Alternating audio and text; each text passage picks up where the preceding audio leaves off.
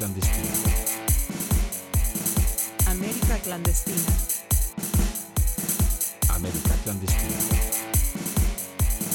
América clandestina.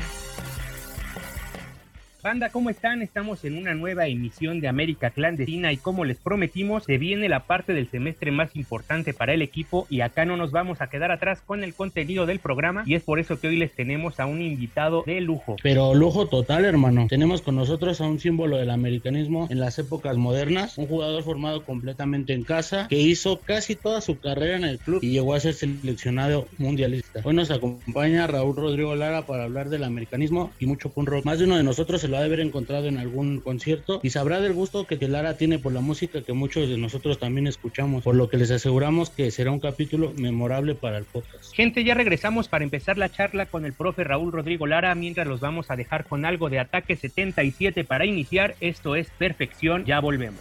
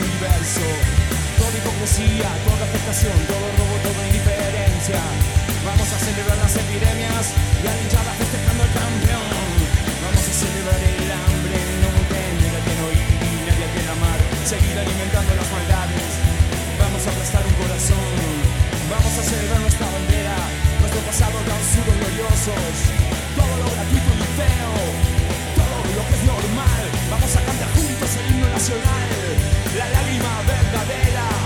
Vamos a celebrar nuestra nostalgia, conmemorando nuestra soledad.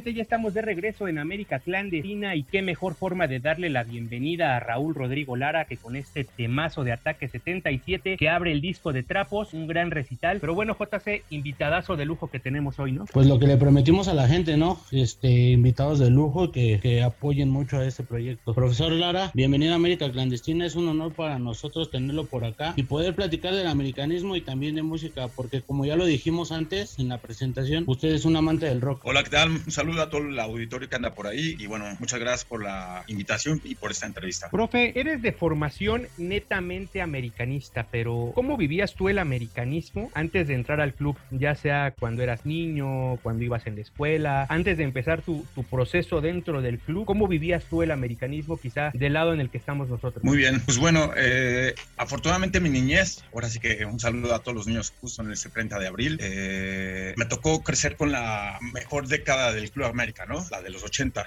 Entonces tuve la oportunidad de que mis papás me inscribieran en la Escuela de la América desde los 5 años. Entonces a partir del 77, 78 eh, pertenecemos ahí en el club para formar parte de la Escuela de la América y se combina de que puedo seguir a, a los Alfredo Tena, a los Cristóbal Ortega, a Celada, a los Brailovsky, a Outes, ganando títulos eh, para ser muy grande este club, ¿no? Entonces tuve una infancia que de, afortunadamente se ganaron muchos títulos y a partir de ahí me hice muy hincha de este club. Entonces fuiste un niño americanista feliz. Sí, la verdad que sí tuve esa fortuna de, de convivir con, con esa década espectacular, ¿no? Digamos que empapado de gloria desde niño, ¿no? Sí, afortunadamente. Eh, normalmente, eh, normalmente un, los niños siempre siguen hacia el ganador y bueno, en este caso Sí, claro. se plasmó que estaba en la escuelita y que, A sus y que el equipo ganaba títulos, ¿no? Así es. Y de familia americanista también, profe, eh, porque bueno, nos pasa comúnmente que a veces heredamos el equipo de papá o, o el equipo de la familia. ¿En tu caso también es de familia americanista o cómo te nace el americanismo antes de entrar a la escuelita? Eh, bueno, yo checando hay fotos de la niñez, sí tengo fotos ahí que mis papás me, me vestían con los colores de la América, pero resulta que mi papá eh, le va a los Pumas, mi papá le va a los Pumas, y entonces imagínate, eh, le pregunto por qué, cómo fue que ingresé al Club América si él es Puma, ¿no? Entonces, eh, afortunadamente, afortunadamente, se hizo muy amigo de Enrique Borja, y justo en la despedida de Enrique Borja, en el Estadio Azteca, mi papá me saca de mascotita justo en la despedida de don Enrique, y bueno, eh,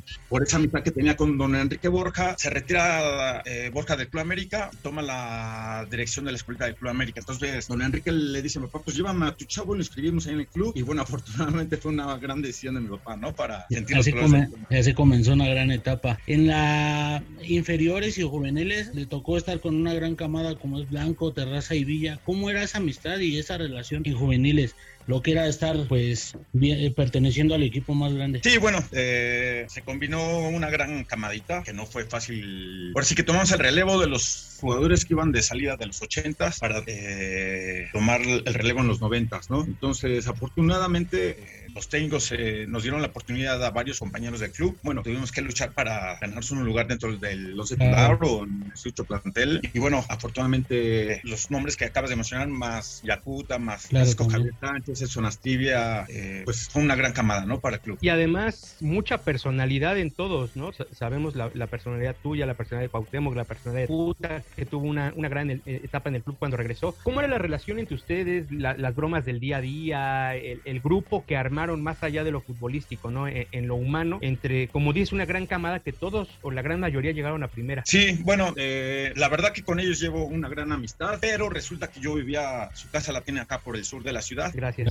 Cuauhtémoc, Terrazas, Villa viven hacia otro, hacia otro rumbo, ¿no? Entonces ellos como, como que convivían más para ir a- llegar al club y yo realmente me integré con ellos ya cuando estando justamente en el club. Entonces, pues la verdad que una muy buena camada. eh, la verdad recuerdo Isaac Terrazas en su momento era el de los pocos que tenía coches. Su papá le, como venía de Lomas Verdes para atravesar toda la ciudad, pues le regaló su Caribe. Entonces de repente salíamos de los entrenamientos y si Terrazas, ¿quién el que, el que guste, vámonos? Y llenamos toda la Caribe, nos iba dejando cada quien por su rumbo. Entonces ahí empezamos a hacer una gran amistad, ¿no? Lo que comenta, profe, que ustedes crecieron viendo a, pues ahora sí que a las, a las glorias del club. Creo que ustedes lo transmitieron también mucho, pues en la cancha. Nosotros tenemos un punto de vista hacia su camada que eran hinchas del América jugando profesionalmente porque no se cansaban, tenían, dejaban todo en el partido y la verdad eso, eso habla bien de esa camada, ¿no? Y creo que también importa mucho esa amistad que usted comenta. Sí, mira, afortunadamente lo que acaba de decir, eh, todavía tuvimos la oportunidad de entrenar y de jugar con los Alfredo Tena, con los Cristóbal Ortega, y ellos te ponían el ejemplo en el día a día, en el entrenamiento, de cómo, eh, ¿Cómo se hacían las cómo cosas? tienes que pertenecer a este club, ¿no? Entonces, no es cualquier cosa. Entonces, afortunadamente tuvimos estos ejemplos a seguir y nos inculcaron lo que es el americanismo, ¿no? ¿Y cómo entiendes tú el americanismo, Raúl? Porque pues tienes toda tu vida en el club, eh, desde niño, joven, jugador, hasta la fecha sigues ahí. Si yo te pregunto qué es el americanismo, ¿qué me, qué me dirías? Pues es el protagonismo en cada partido, de buscar, eh, de ir al gol sin especular, nada de tirarnos atrás o líneas de cuatro, no, no, no. Es un equipo que siempre está em, tratando de recuperar lo más pronto posible el balón para ir al ataque y a través de los goles hacer feliz a la afición, ¿no? Profe, hoy, hoy en día es complicado ver a un jugador con una estancia tan larga en un club. Te aventaste 12 años en primera división, el proceso que hiciste en básicas, trabajas ahí ahora. Entonces, se puede decir que de cierta forma lo que decías de cómo percibes el americanismo, pero pues también el club ha sido de una forma parte de tu vida, ¿no? El América ha sido tu vida. Sí, definitivamente. Eh, realmente yo no quería salir del club, pero se dieron las circunstancias que ya no entré en planes en alguna temporada y tuve que salir. Pero bueno, esa es otra historia. Eh, afortunadamente eh, me retiro del fútbol y me gusta, me gusta eso lo de la formación de jugadores. Hago el curso de entrenador y se me abren las puertas para pertenecer ahí con la formación de jugadores y hasta la fecha ya llevamos aproximadamente 15, 16 años en, este, en esta nueva etapa y bueno, disfrutando, ¿no? Disfrutando de cómo uno o dos jugadores por año, pero siempre hay cantera en el club americano, ¿no? Con gran calidad. Directa o Hablando- indirectamente. Sí, dale, dale, dale. Hablando sobre ese tema de en lo que trabaja hoy, profe, ¿cómo transmite a los chicos ese americanismo que usted tiene a flor de piel? ¿Cómo trata de que lo entiendan y pues que, que salgan adelante con eso? Pues sobre todo hay que ser muy profesional, ¿no? Entender que es una... Quisiéramos que, que los jóvenes a los 15, 16, 17, 18 años maduraran, que no, que no van a madurar tan fácil, para hacerles entender que es su proceso donde tienen que destacar para ganarse un lugar dentro del club. Entonces, dentro de la disciplina y de repente ponerles muchos ejemplos de ex compañeros de cómo llegamos allá a primera división, pues tratamos de inculcar de alguna manera eh, eh, cómo poder trascender dentro del club, ¿no? Profe, hablando desde que llegaste a los cinco años al club hasta la actualidad, ¿llevas la cuenta cuántos años le has dedicado de tu vida al América? Sí, más o menos. eh. Eh, realmente no soy de hacer las cuentas, pero sí ya. eh, yo creo que un 85% de mi vida, o el 90%, ha estado enfocado al club. Pero bueno, primero como hincha, posteriormente como jugador y ahora como formador, he, he disfrutado de cada etapa, ¿no? Y es impresionante, ¿no? Que gire la vida de uno sobre el América. Perdón, ¿cómo fue la pregunta? Es impresionante que nuestra vida gire pues casi en su totalidad hacia el América. Sí, por supuesto. Eh, como ese ratito lo- le decías, primero fuimos hinchas, entonces tuvimos la fortuna de estar en la cancha, entonces eh, dicen por ahí, hacerlo por mí. El hincha como que se ve reflejado en los jugadores de, Claro. del nido y, se, y tratamos de nosotros también transmitirle de la cancha a la tribuna para que se sientan reconocidos ¿no? dentro del terreno de juego. Y de verdad que le agradecemos mucho eso. Después de la sequía de los noventas, ¿cómo se siente ganar el título de verano de 2002? Porque formó de- en esa plantilla a final de cuentas, ¿no? Sí, eh, bueno, desafortunadamente hubo una recesión ahí de títulos, si acaso hubo algunos de CONCACAF, Claro. pero bueno, el ansiado título de liga no llegó hasta el 2002, como mencionas. Eh, pues bueno, era una ilusión en lo personal porque después de haber vivido como, como niño la mejor década del club, pues yo lo quería plasmar con títulos dentro del terreno de juego. Entonces, pues fue una gran satisfacción porque me acuerdo que en el- aquel torneo que eh, se logró el campeonato, don Manolo tenía la prioridad también de la Copa Libertadores. Entonces tuvo que como que dividir al grupo o alternar a algunos jugadores para la Libertadores y otros para la Liga. Y, y bueno, pues no fue nada sencillo el, el campeonato, pero afortunadamente se rompió la sequía, ¿no? ¿Te tocó Sí, ser parte de esa, de esa primera generación de futbolistas mexicanos que participaron en la Copa Libertadores, ¿no? Incluso con clásicos contra Chivas en la fase de grupos de, la Libertadores, no mucha gente lo recuerda, pero pues fue así. Se les ganó en Jalisco, se les ganó en el Azteca y América sí pasó a la siguiente ronda, pero vamos, empezó a tocar ese rodaje de jugar contra los de Sudamérica. ¿Qué se sintió? Porque nosotros como hinchas soñamos con que el América regrese a la Libertadores, ¿no? Queremos volver a jugar ese torneo, que el club lo gane, pero pues te tocó jugarlo, ¿no? ¿Cómo era? ¿Te metiste al Monumental? ¿Te metiste a cancha de gremio, a cancha de Vasco? ¿Cómo fue? Sí, mira, te voy a contar rápido una anécdota. Eh, Alfredo Tena, Alfredo Tena en su momento coleccionaba la revista El Gráfico, una revista que casi duró 100 años en Argentina. Entonces, de alguna manera me inculcó el- esa lectura de, de esa revista. Entonces, de alguna manera me gustaba, yo también la empecé a coleccionar. Entonces veía las historias de River, de Boca, de News, de Vélez, de todo eso, y te empiezas a, a empapar de lo que es el fútbol en Sudamérica, que antes no teníamos mucha información, ¿no? So- si acaso me acuerdo que en la infancia estaba la Copa Interamericana, que ganaba el campeón de CONCACAF contra el campeón de la Libertadores, se hacía un partido único para definir el campeón del continente americano. Entonces, afortunadamente, desde que México ingresa a la Copa América, se da casi casi de la mano eh, el ingreso a la Copa Libertadores. Entonces, pues ojalá, ojalá se pueda regresar porque ese fogueo que se tiene contra esos grandes clubes no los encontramos acá en, nuestro, en nuestra confederación. Entonces, era un privilegio y un gusto el poder eh, enfrentar a River, a Boca, a Vasco, a Gremio, etcétera, ¿no? Sí, eran canchas bravas, ¿no? Canchas llenas con la presión del público y aparte de mucha calidad de futbolistas, se puede decir que se juega más fuerte, pero a mí también, a nosotros también nos gustaría volver ahí. ¿Qué cancha usted piensa que era la más pesada que llegó a visitar? Cuestión de presión y cantos y todo. Pues bueno, no, no se puede disimular o dejar de ver la hinchada de la 12 de Boca, justo porque la cancha está pegadita a la cancha, ¿no? Sí, sí, sí. Eh, la, la tribuna está ahí pegadita a la cancha, entonces se hacen sentir. La de River, pues obvio, tenía su pista olímpica que ahorita ya la acaban de quitar. Eh, Sí. ¿Qué Eh, me acuerdo la vez que quisieron amedrentar a Cuauhtémoc allá en Cali. Épico, ¿no? Épico. Nos fueron a recibir ahí al, al entrenamiento, nos aventaron piedras al autobús y la verdad que mi respeto es para Cuau porque terminó el partido y salió aplaudido, ¿no? Entonces, imagínate la calidad de Don Cuauhtémoc Blanco. No, lo sabemos. Y además, América fue el primer equipo mexicano en ganar en el Monumental, ¿no? ¿No, Raúl? Sí, el bueno, 2002. no sé si el primero, pero sí de las pocas veces que se ha ganado en el Monumental. Pero sí recuerdo dos eliminatorias claves que Boca nos elimina justo la del 2000 y en la del 98 justo nuestro técnico actual del club, Santiago Solari, también nos elimina. Entonces, así como hubo buenos resultados, también Hubo grandes bueno, derrotas dolorosas, ¿no? Oye, ¿cómo les tocó a ustedes como grupo la vez que el árbitro no llegó a River? No, eh, esa es la el pagar el derecho de piso, que saben que los, bueno, pueden Sí. respetar a, los- a River, pero bueno, eh, como ellos venían de, habían convocado a muchos jugadores a su selección, ¿tú crees que no van a llegar los árbitros a una Copa Libertadores, no? Entonces, Sí, como- Sí. a nosotros se nos atravesó la liguilla acá en México, entonces era ir y venir, entonces hubo un gran desgaste porque era jugar, no sé, contra Vasco Gama y luego teníamos que venir a jugar contra Toros Nesa y luego regresarte para jugar con River Plate y resulta que no llegan los árbitros, la verdad que de risa y... Pero bueno, es pagar el derecho de piso de cómo se maneja por allá todo eso, ¿no? Así es, cancherotes, ¿no? Haciendo sufrir a la videocita. Sí, pero bueno, es parte de, es parte de... Parte del show. Queda para, queda para la anécdota. Sí, definitivamente. Raúl, pues, este programa está hecho por y para los hinchas y como tal, la barra nace a finales de los 90, época en la que ya estabas confirmado como uno de los hombres fuertes del equipo. ¿Tienes presente haber presenciado las primeras apariciones de la barra en el Azteca? Sí, claro, claro, claro, claro. Eh, pues como que no sé si el grupo Pachuca empezó a traer ahí a las barras y Sí, sí, ahí sí. se fue repartiendo y, la verdad que muy bonito, ¿no? La verdad que se agruparan y empezar con cánticos tipo en Sudamérica, la verdad que espectacular. ¿Influía, Sí, porque era bas- ¿Influía en ustedes para bien que eh, empezar a tener ahí el aliento de, de la barra de, de una forma más, más activa? El americanismo siempre estuvo presente en el estadio, pero pues ya con la barra era de una forma diferente de hacerse sentir. Sí, claro. eh, la verdad que se, se hacían sentir como hinchada, pero también exigían. Entonces, la verdad, muy bien. Y si de por sí te tratábamos de dar lo mejor, con esa exigencia que nos mostraban de repente cuando arrancábamos a media agua, nos hacían levantarnos. Entonces, la verdad, muy, muy buena dinámica las, las barras. Sí, una experiencia distinta, ¿no? Jugar con aficiones pues meramente familiares y ya después jugar con la presión o con el aliento a favor de, pues varios cientos o miles de gente, me imagino que ha de haber sido este pues muy grato.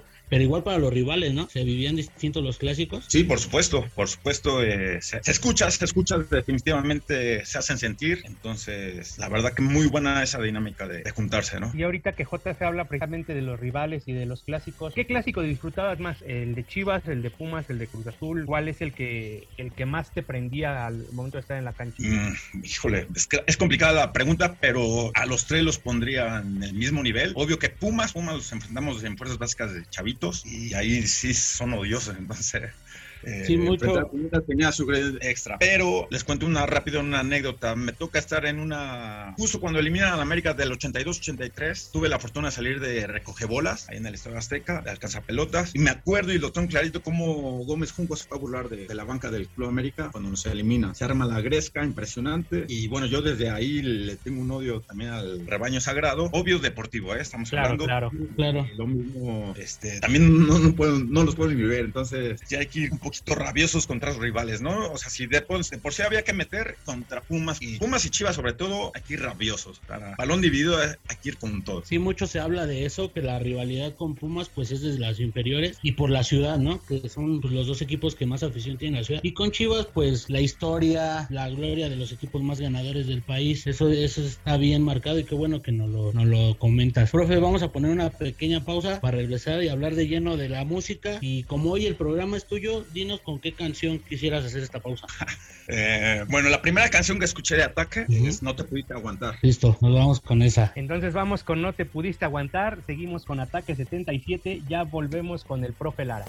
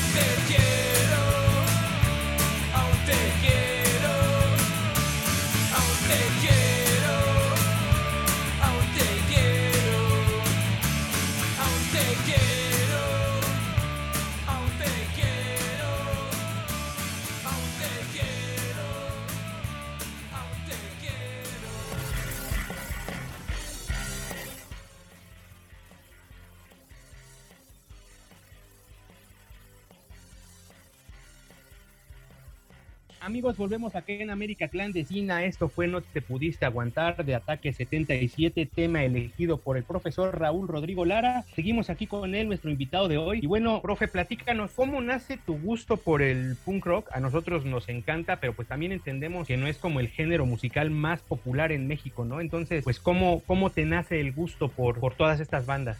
Pues es un poquito larga la historia, pero te la voy a resumir rápido. Eh, mi hermana, que en paz descanse, me acuerdo que ponía en la radio rock en español y yo justo en los 16, 17 años, pues me empecé a impregnar de ese tipo de música y me acuerdo de los clips, lo que ahora después de Rostros Ocultos sonaba con el final, ¿no? Entonces ingreso al, al CCH Sur y empieza el movimiento de rock en tu idioma, con los caifanes, Fobia, Neón, Maldita Vecindad, etcétera. Entonces lo que es el género de rock en español me encanta y me empecé a empapar de ese tipo de música, ¿no? Eh, llega Oscar Ruggeri al Club América en los 93, creo, 93, 94, no recuerdo el año, y me toca que le doy un aventón al, club- a- al hotel donde estaba hospedando. Entonces ya pongo mi música, que normalmente uso para manejar. Ah, Larita, ¿te gusta el rock en, en español? Perfecto, te voy a traer un cassette que me regalaron. Perfecto. Entonces al otro día me llevo un cassette grabado, pero sin, no tenía nombre de ninguna de las bandas que venían de ahí, de ese Ok. grupo. Entonces pongo el cassette y justo la primera canción que suena es la de No te pudiste aguantar, ¿no? De Ataque 77. Pero eh, le pregunto a Ruggeri, Ruggeri, ¿qué grupo es el que canta esta rola? No me supo decir. Me dice, Larita, la verdad no sé quién sea, pero sé que te gusta el rock en español, por eso te regalé este cassette de rock argentino. Y entonces échale 93, 94, pues no había internet, no había nada para saber cómo investigar canciones, ¿no? Entonces fue mi tarea empezar a buscar quién era el nombre del grupo de esa canción para hacerme fan, porque nada más de haber escuchado ese bajito que está en la introducción, me enamoré. Entonces, a partir de ahí nace mi pasión por el punk rock. Sí, no había tanta apertura ni tanta información como ahora en día, ¿no? Pero aquí va una pregunta súper difícil. Si se pudiera quedar con una sola banda, ¿qué banda sería su la, la banda favorita de Raúl Rodrigo Lara? No, no, no, no Y forzado, forzado, que dijera, bueno, ya, esta es mi favorita. Híjole, mira, no, no, es que más bien podría ser por países o darme por lo menos tres opciones de cada Un país. top no 3, sé. órale, un top 3. Un top 3 de país que quisiera. Mira, definitivamente Ataque fue de con los que conocí el punk rock, ¿no? Ataque. De cajón, de cajón. Y, y después re- les cuento rápido la anécdota que en los Panamericanos, el Mar del Plata, Argentina, eh, pues como ya sabía el nombre del grupo de la banda, pues me, me fui a un pasillo ahí a buscar discos de Ataque 77, ya me meto a un local y el señor que me vende los discos de Ataque me dice, escúchate esa bandita, te va a gustar. Si te gusta Ataque, escúchate esta bandita. Y empieza a sonar eh, el de Valentina Alcina, dos, Dos minutos. minutos. Dos minutos. Ahí me, me enganchó cañón. Y actualmente, actualmente estoy escuchando mucho a, eh, a Trotsky Benarán. Uf, Y no, no sabes cómo, cómo me puede rayar esa bandita también. Grande y bueno, acá en México, eh, acá en México, justo en un concierto para ir a ver a dos minutos, en el 95, me hago amigo de un integrante del grupo de Seguimos Perdiendo, Arturito Ah, Castro. En ese momento era guitarrista, ya pues, él es americanista, me saluda, ¿qué onda?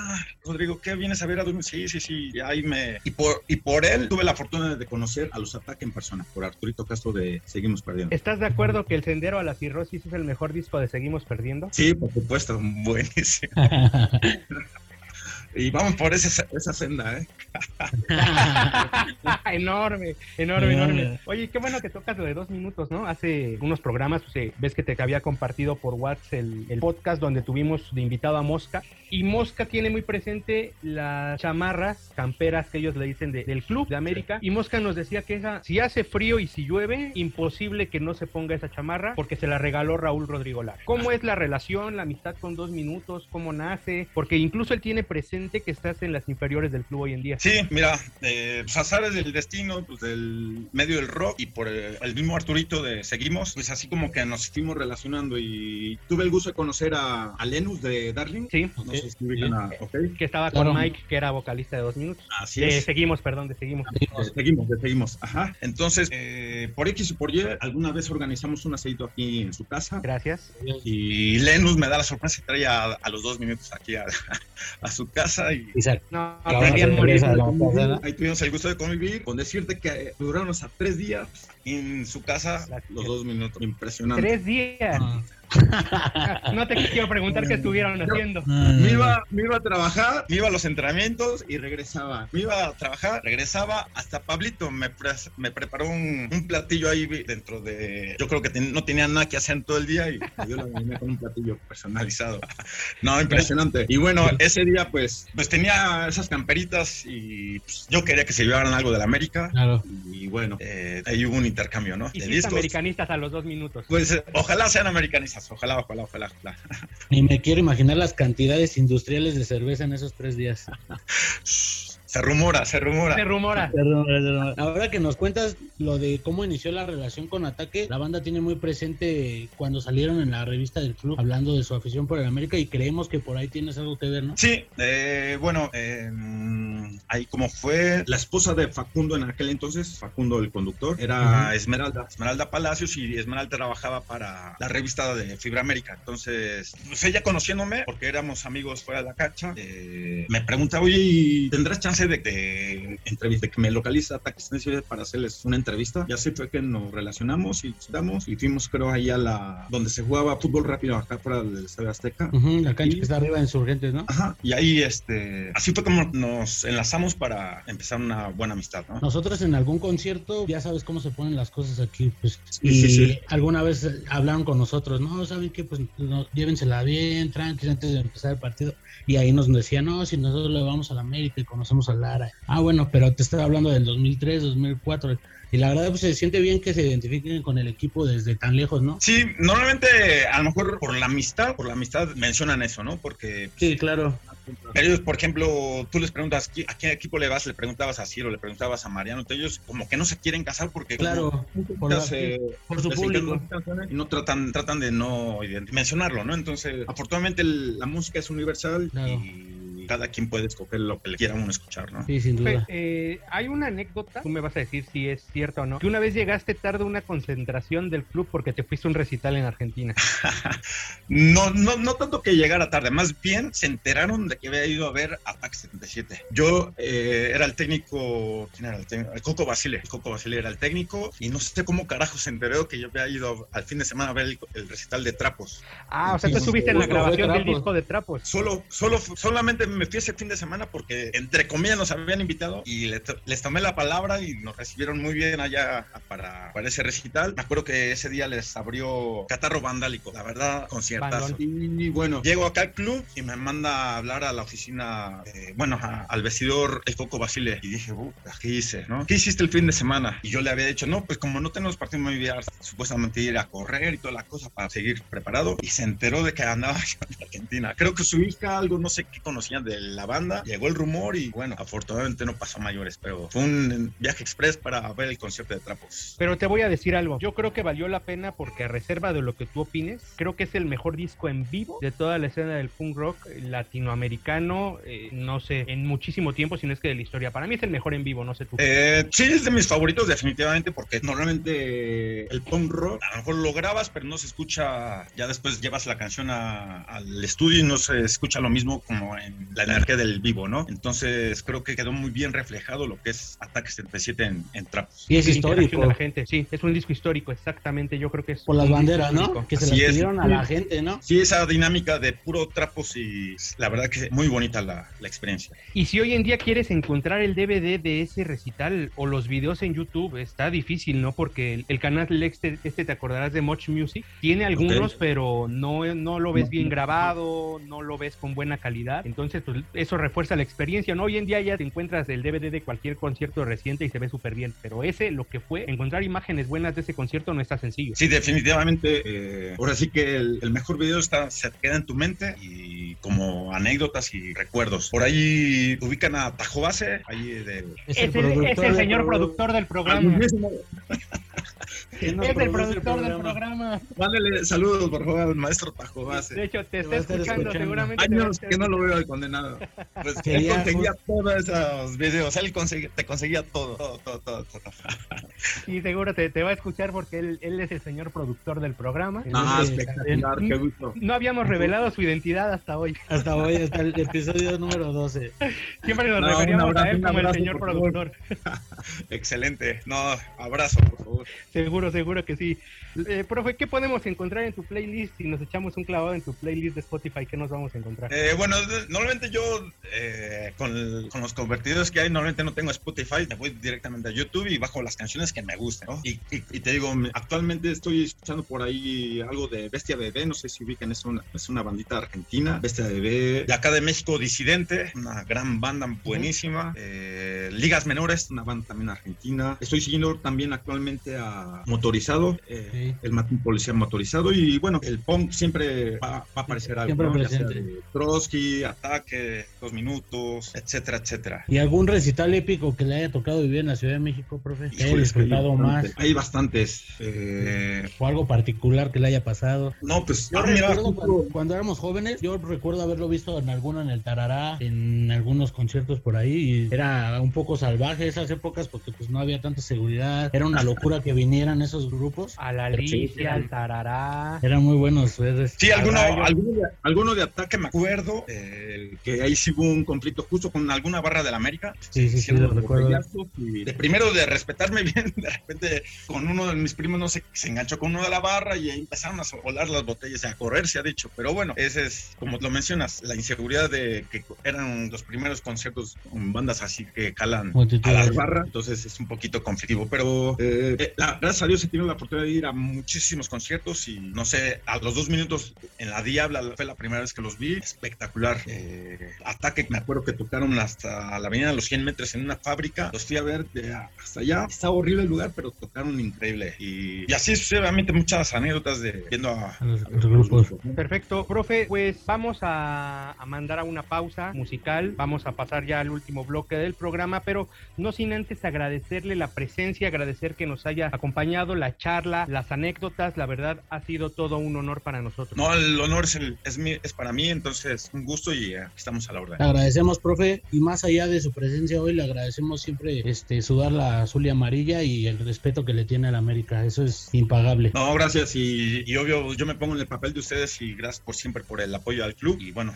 hasta la muerte, ¿no? Seremos azul cremas. Eso es todo. Hasta más allá. Es. pues vamos a dejar que el profe Lara escoja nuevamente la canción para mandar a la pausa. ¿Con cuál despedimos la charla, profe? Uy, ah, podría ser la de una de Bulldog, puede ser. ¿Hecho? ¿Cuál? Es que hay bastante. O la de ah, allá te va, allá te va. Una de Trotsky. Hecho. El mostrador servirá de tablero. Perfecto. Esa, esa mero, por favor. Con disco cerramos. de Una vez más, no creo que se llama afuera. una vez más. Creo que se llama una vez más. En el Durmiendo afuera. Durmiendo, ok, ajá. En el disco de Durmiendo afuera. Yes. Perfecto, pues vamos con el tema elegido por el profe Lara. Esto es de Trotsky Vengarán. Profe, muchas gracias. Ya volvemos para el último bloque de América Clandestina.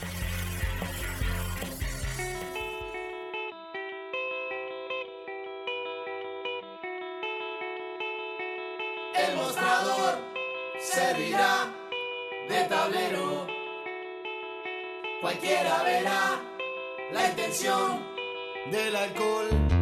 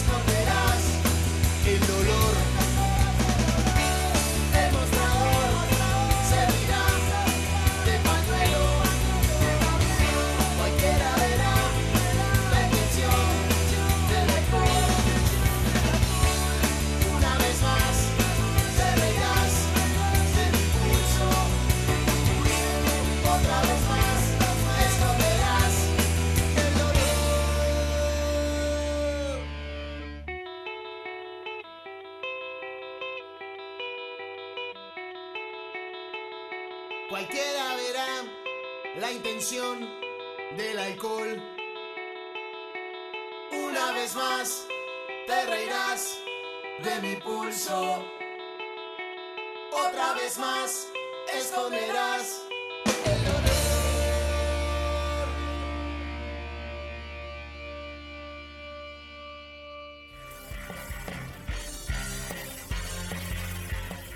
Banda, esto fue una vez más de Trotsky Vengarán, tema elegido por Raúl Rodrigo Lara. Esperemos que les haya gustado la plática. A nosotros, la verdad, nos dejó más que contentos por todo este intercambio de americanismo y punk rock. Muy amena, ¿no? Y más que nada, pues más allá de la, lo que contó y lo que compartimos, me quedo con lo que dice que pues no es mucho de redes sociales y entrevistas, pero escuchó el proyecto y le gustó y pues eso habla muy bien de- del profe, ¿no? Sí, la verdad sí, de, de que creo que el que se hace con él. Es una persona que, que sabe mucho, que leyó mucho de, de todo este tema de, de tribuna, de música y demás, y pues uno se empapa de eso también, ¿no? Claro, y se agradece que no sea una persona cerrada. Pero bueno, gente, se volvió a ganar, se dejó fuera de toda posibilidad a Pumas, se termina bien el torneo y aunque a decir verdad creo que no, no se jugó nada bien en CEU, se entiende que fue el tema de los numerosos cambios, de las rotaciones, de los suplentes. Al final de cuentas, eh, creamos o no creamos que es un clásico, cada quien tendrá su opinión. Este tipo de partidos se debe de ganar y se ganó. Sí, exacto, se debe de ganar como sea, pero pues igual no encendamos las alarmas, se debe de entender que tenemos dos torneos, uno donde nos pegaron pero machín, tuvimos bajas, aparte la actualidad pues ya sabes, creo que no- la gente anda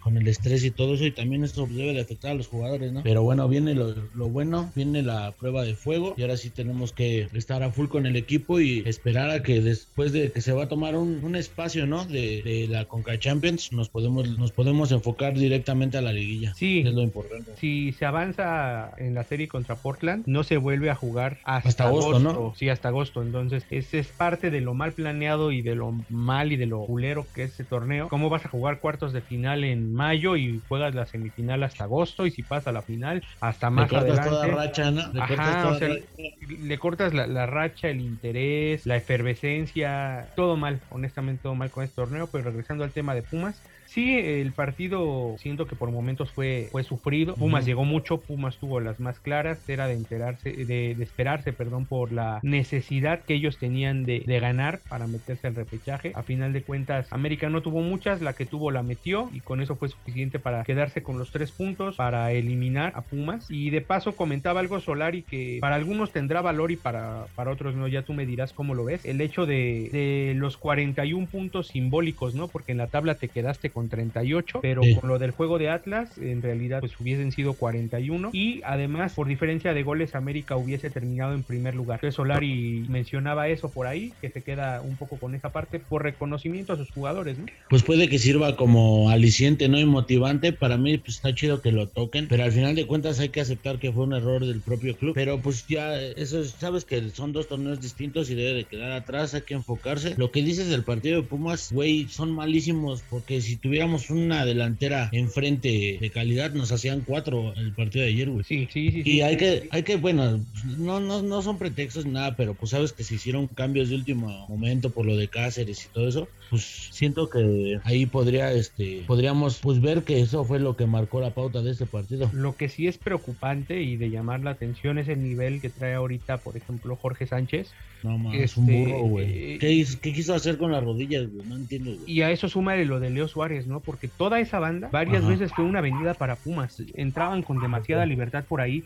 Jorge Sánchez desubicado, hay una jugada donde en el primer tiempo donde Pumas ataca, precisamente por esa banda, el primero que llega a hacer la cobertura es Naveda y te esperas que por ahí llegue Jorge Sánchez en, en algún momento. Hace el Porque es su 2-1. zona hacer el 2-1, pero el que llega es Viñas y Jorge Habla Sánchez ya llega de parado, último, ¿no? estaba súper mal parado, súper desubicado y ese es solo un ejemplo porque en realidad eh, es algo que pasa constantemente en el partido, entonces Sí, no sé si no, no esté del todo concentrado, del todo metido y lo malo es que no hay como una competencia interna en esa zona que tú digas, bueno, No, pues no. siento a Jorge y, se- y abajo viene este morro. Contra Toluca, Colula tuvo su oportunidad y no pues, demostró nada. Exacto, entonces sí es, es, es algo que yo creo que, que Solari tendría Creo que que apretar la tuerca. los- son los puntos débiles que yo le veo. Ahí Jorge Sánchez, pues desubicado y que, que no, no, nada más no levanta el nivel. Leo Suárez leí que está jugando a perfil cambiado, ¿no? Pero lo cambian del perfil porque pues no mete un centro bien y por ahí esperan que tenga un disparo, disparo a larga distancia, ¿no? Ajá, que haga Pero su recorrido, tampoco, haga la diagonal y Ah, tire, pero no, no Exacto, lo hace. exacto, tampoco, güey. Laines, güey, siento que está sufriendo de lo que el- lo poco bien que le vimos, creo que está sufriendo las rotaciones que está haciendo, pues, pues a huevo, ¿no, güey? Porque no le queda de otra Solari. Y creo que también ahí se pierde un poco, güey,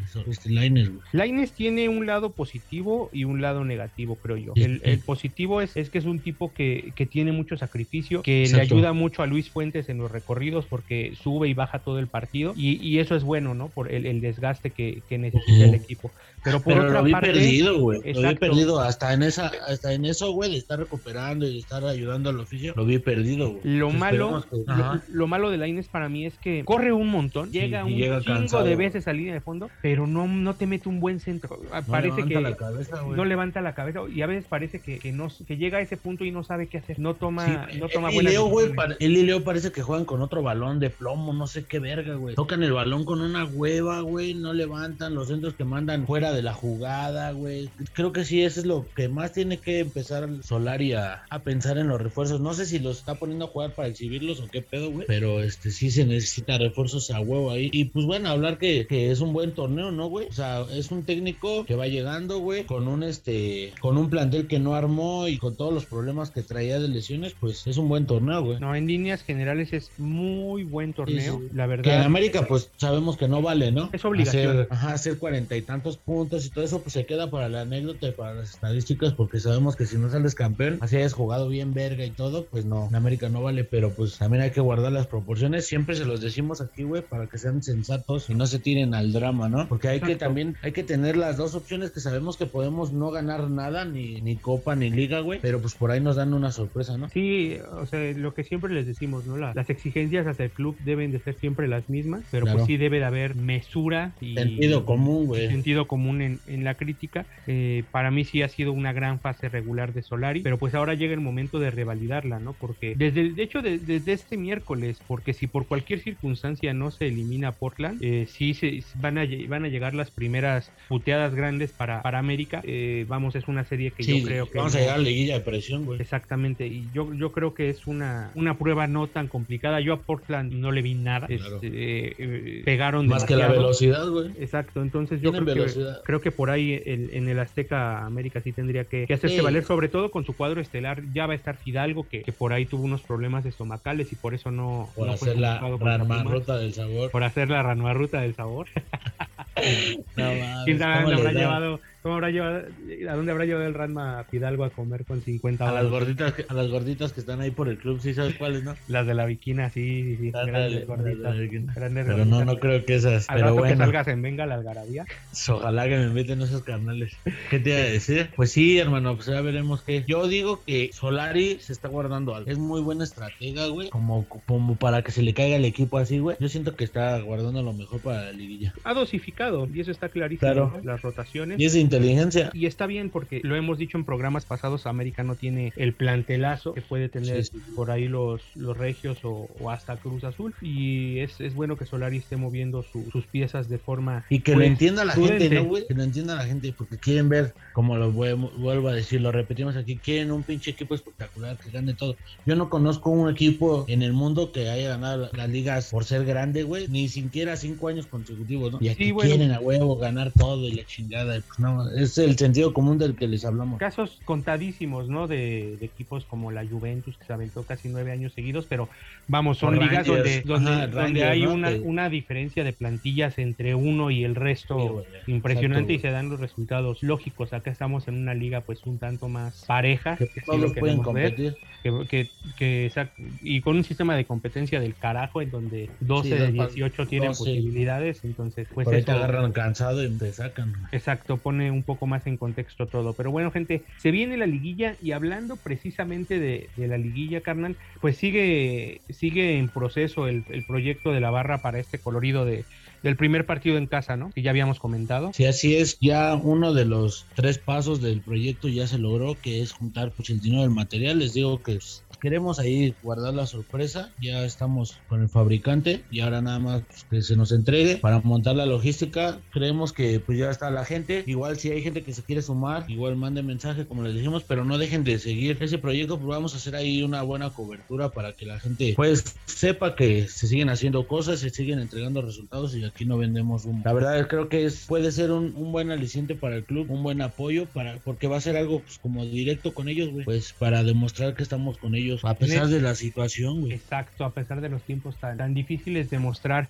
ese apoyo que siempre va a ser importante en la, en la consecución de los logros, ¿no? Que, que haya una, una comunión entre la gente y el club. Pero bueno, amigos, nos despedimos por hoy. Vamos a volver la semana entrante ya con, con la previa de, de la liguilla y todo lo que esté en curso. Muchas gracias por sintonizarnos, por seguir, por pedirnos y exigirnos los capítulos que hemos estado un poco atrasados, pero saben que lo que llega es de calidad, ¿no? Y recuerden, siempre águilas, nunca guajolotes.